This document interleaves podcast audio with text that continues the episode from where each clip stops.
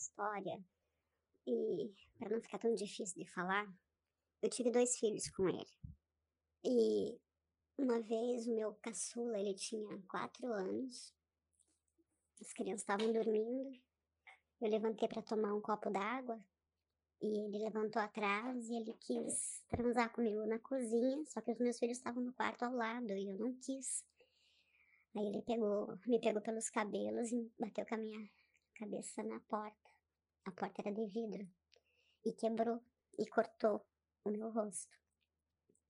E o meu bebezinho, que tinha quatro anos, ele levantou com barulho para ver o que estava acontecendo e viu eu no chão catando os cacos e com meu rosto cheio de sangue. E aí ele pediu para eu limpar o rosto e dormir com ele que ele estava com medo. Eu acho que ele sentiu o que estava acontecendo e ele quis me proteger.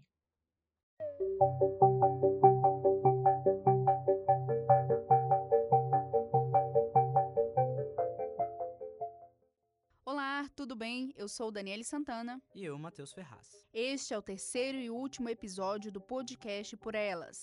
Neste capítulo, vamos falar sobre a importância dos veículos de comunicação na cobertura de questões sociais e assuntos que envolvem violência e feminicídio. O depoimento que acabamos de ouvir retrata um dos vários tipos de violência que foram cometidos contra esta mulher.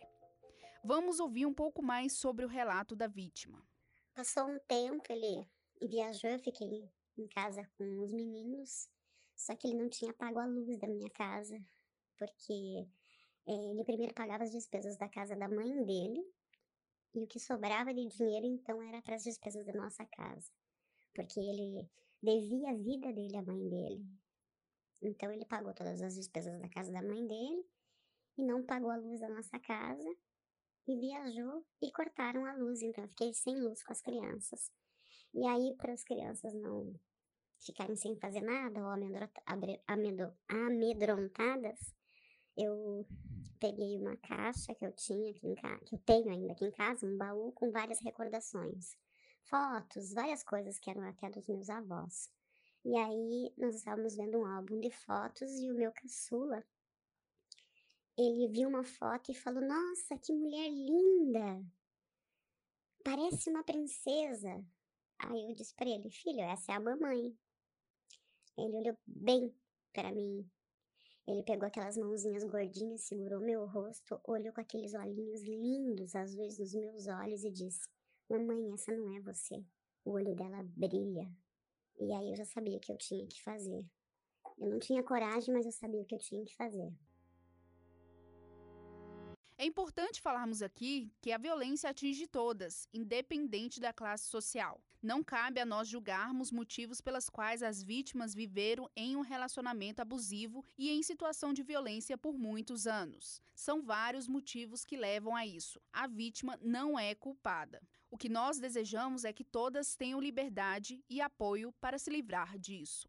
O jornalismo tem o dever de pautar questões que abordam a violência contra a mulher e os casos de feminicídio. O erro que pode ser cometido está na forma em que essa notícia é veiculada. É preciso mostrar para as mulheres como ela pode sair da situação de violência e que ela não está sozinha. Isso pode ser feito com um jornalismo mais humanizado e apontando as políticas públicas existentes, acabar com a romantização dos casos de feminicídio e de violência doméstica e sexual e parar com a culpabilização da vítima. A imprensa começou a pautar os casos de feminicídio quando foi sancionada a lei de tipificação do crime no ano de 2015. A agência Patrícia Galvão fez uma análise de notícias que envolve o feminicídio, um trabalho muito importante e referência como base para nosso estudo. Entre outubro de 2015 a março de 2016, foram analisadas 1.583 matérias originais referentes à violência sexual. Em relação à cobertura dos assassinatos de mulheres, prevaleciam matérias sobre a morte em si, sem informações sobre quem era aquela mulher, se já havia buscado ajuda, recorrido ao Estado para se defender de violências anteriores. Outra informação que não constava nas matérias era se a vítima tinha medida protetiva, entre outras questões que poderiam apontar falhas nas políticas públicas de enfrentamento à violência contra as mulheres. Isso não é um problema novo. Vamos conversar com a jornalista Télia Negrão, uma das fontes parceiras da agência Patrícia Galvão. Télia é uma das fontes de pesquisa dentro do Instituto Patrícia Galvão, que pesquisa a abordagem da mídia em casos de feminicídio e violência doméstica. Sabemos da importância da mídia também na função, na formação de opinião pública. Vemos um grande problema com a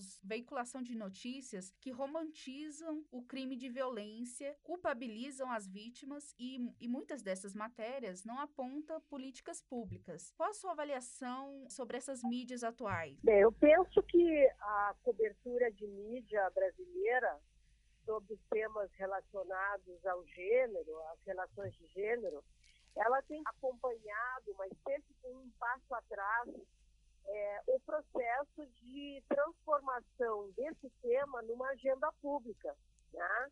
É, os temas de, sobre violência contra a mulher, por exemplo, embora eles tenham já é, surgido, vindo, é, se tornado um tema público a partir do final da década de 70 do século passado, é, e na década de 80 tenha ganhado maior é, discussão, dimensão em função do processo de construção da Constituição no Brasil, da nova Constituição, foi só a partir é, dos anos 2000 e, em particular, depois de 2006, com o advento da Lei Maria da Penha, que esse tema, de fato, passou a se constituir numa pauta é, da mídia e nem sempre refletindo toda a dimensão que esse problema envolve. Então, tem, é, vem sendo uma cobertura ainda muito parcial, é, que não aborda todos os aspectos, todas as dimensões do problema. Em geral, o problema está situado na vítima e não num tipo de sociedade em que nós vivemos é, em geral, não respeita as vítimas, as mulheres são culpabilizadas e, de fato, existe o que se chama de romantização e que eu acredito que, na verdade, é a não compreensão desse fenômeno como um fenômeno social e cultural e de dimensão histórica também o jornalismo tem o, o, compromisso com a sociedade. Como podemos classificar as matérias que abordam o feminicídio como uma abordagem policial? É, somente aqueles boletins, né, que são divulgados pela polícia, geralmente são replicados nas páginas. Em geral, na, na cobertura do dia a dia, o tema do, do feminicídio, ou mesmo da violência sexual ou da violência doméstica, do modo geral, ele acaba sendo tratado como pauta da, da, da policial, né? pauta de polícia. Somente as matérias de caráter mais especial, as reportagens, que quando o que a gente verifica, por exemplo, que quando vários feminicídios ocorrem, né, pelo menos a gente enxerga isso na imprensa aqui do Rio Grande do Sul, quando há uma escalada de feminicídios, dois, três, quatro, cinco feminicídios seguidos, a imprensa resolve abordá-lo como uma matéria especial. Nesse momento, é quando se levantam mais de um olhar, levanta mais de um olhar sobre o problema. Então, é, além da dimensão policial, é, se aborda a questão das tragédias familiares, é, se aborda o problema da violência contra a mulher como um problema de discriminação das mulheres, é, às vezes mais somente aborda o tema das políticas públicas, embora mais recentemente, no período da pandemia, o fato de que as mulheres não tinham conseguido acessar o serviço e tinham morrido sem conseguir fazer sequer um boletim de ocorrência, levantou o olhar para o problema da insuficiência das redes de atendimento. E aí o tema das políticas públicas ganhou uma visibilidade maior e acabou entrando na pauta como um dos aspectos a ser verificado. Mas, em geral, o tema ainda tem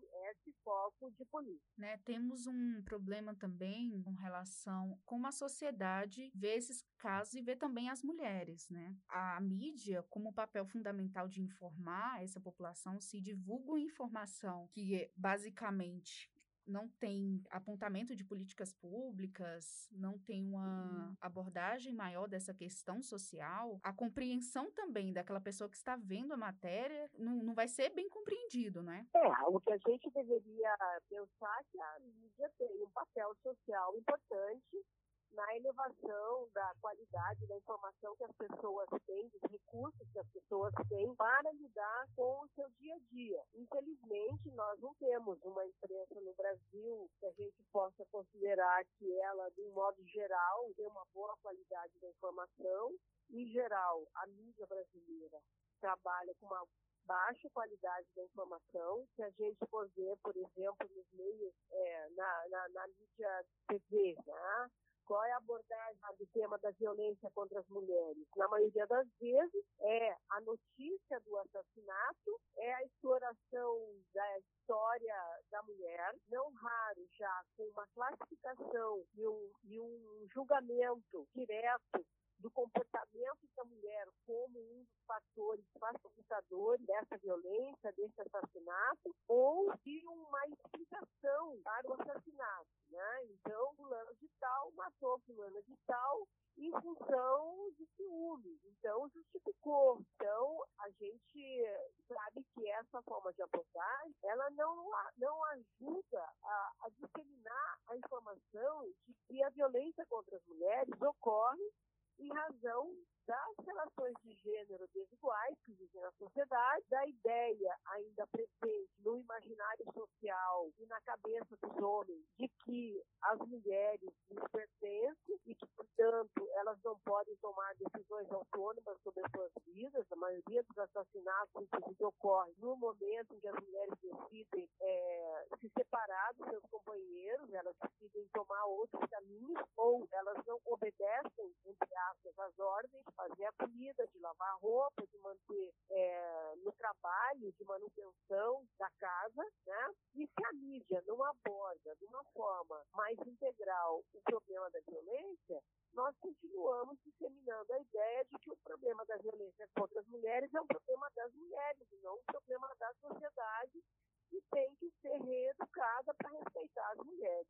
Então, a, a mídia falha, e principalmente quando, é, além de não passar uma compreensão mais ampla do problema, ela não aponta as políticas públicas e o papel do Estado como é, papéis relevantes para é, solucionar esse problema, né? que é um problema que exige reeducação da sociedade e transformação. É um problema que deveria ser tratado de uma forma transgeracional para que as crianças de hoje aprendessem né, a se respeitar no futuro, né, no, no curso da vida.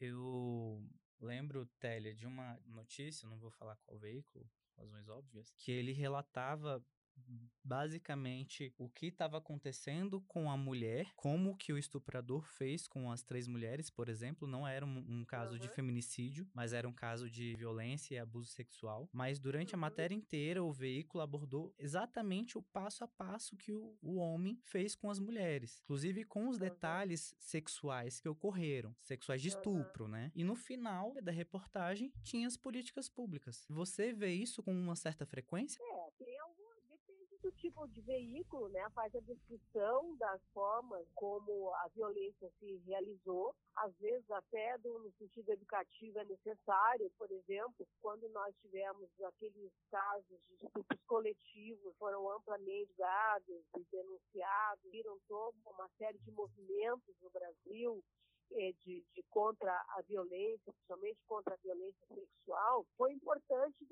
fazer a descrição de como os estupradores coletivos tinham agido em relação àquela mulher. Só que esses fatos também, eles acabam violando a privacidade, a intimidade e a honra das mulheres. A honra e a dignidade das mulheres, né? porque esse princípio de direitos humanos está vinculado à preservação da intimidade e da dignidade das vítimas de crime. Então, não salva uma matéria no final, um box sendo falando o número da delegacia da mulher, ou do DML, ou da centro de referência, sendo que toda a abordagem equivocada foi feita antecipando ao fato. E parece que o problema da violência contra as mulheres e a abordagem que a mídia vem dando está muito aquém da grandeza desse fenômeno, que é a violência contra as mulheres. É a pior forma de violação dos direitos humanos das mulheres. É um crime, tem muitas faces, tem muitas caras, porque da violência sexual é, decorre, por exemplo, uma gravidez é, não desejada, uma gravidez imposta, e nós sabemos que a cada momento que passa nesse país, uma tendência conservadora do ponto de vista dos costumes ainda impede as mulheres de exercer o direito de interrupção da gestação, mesmo nos casos de, é, de violência sexual, como nós temos assistido já recentemente, ação de agentes do próprio Estado contra esse direito. Então, na medida em que fatos não vão sendo reportados da forma adequada, dando todas as informações necessárias, com a dimensão necessária, nós estamos, na verdade, é, deixando de guardar para a mídia o papel de educação social que a mídia tem o cidadão tem o direito de se informar e ser informado, e ter acesso à informação. Os veículos de comunicação cumprem um papel fundamental de manter a população bem informada. Mas de que forma chega essa informação? A conduta do jornalista deve ser em defender os princípios dos direitos humanos, informar a população com clareza, com uma boa apuração. Quando se trata de assuntos delicados como a violência contra a mulher, o cuidado tem que ser ainda maior. Existem vários manuais de redação que podem ajudar. O conteúdo é sobre como o jornalista deve pautar o feminicídio e a violência. Muitos desses veículos de comunicação falham na hora de divulgar a informação. Um dos exemplos simples mais importantes para mudar isso é conhecendo mais sobre o assunto. Achei bem interessante o mini manual de jornalismo humanizado Violência contra a Mulher, criado pelo Fink Olga. Para quem tem menos tempo de apuração, vale dar uma olhada. Este foi o Por Elas Cobertura da Violência pela Imprensa. O nosso projeto, no momento, se encerra por aqui. Obrigado por ter acompanhado. Obrigado e nos vemos em breve. Com os trabalhos técnicos de Alisson Melo e Emil Araújo. Agradecimentos ao Centro Universitário IESB.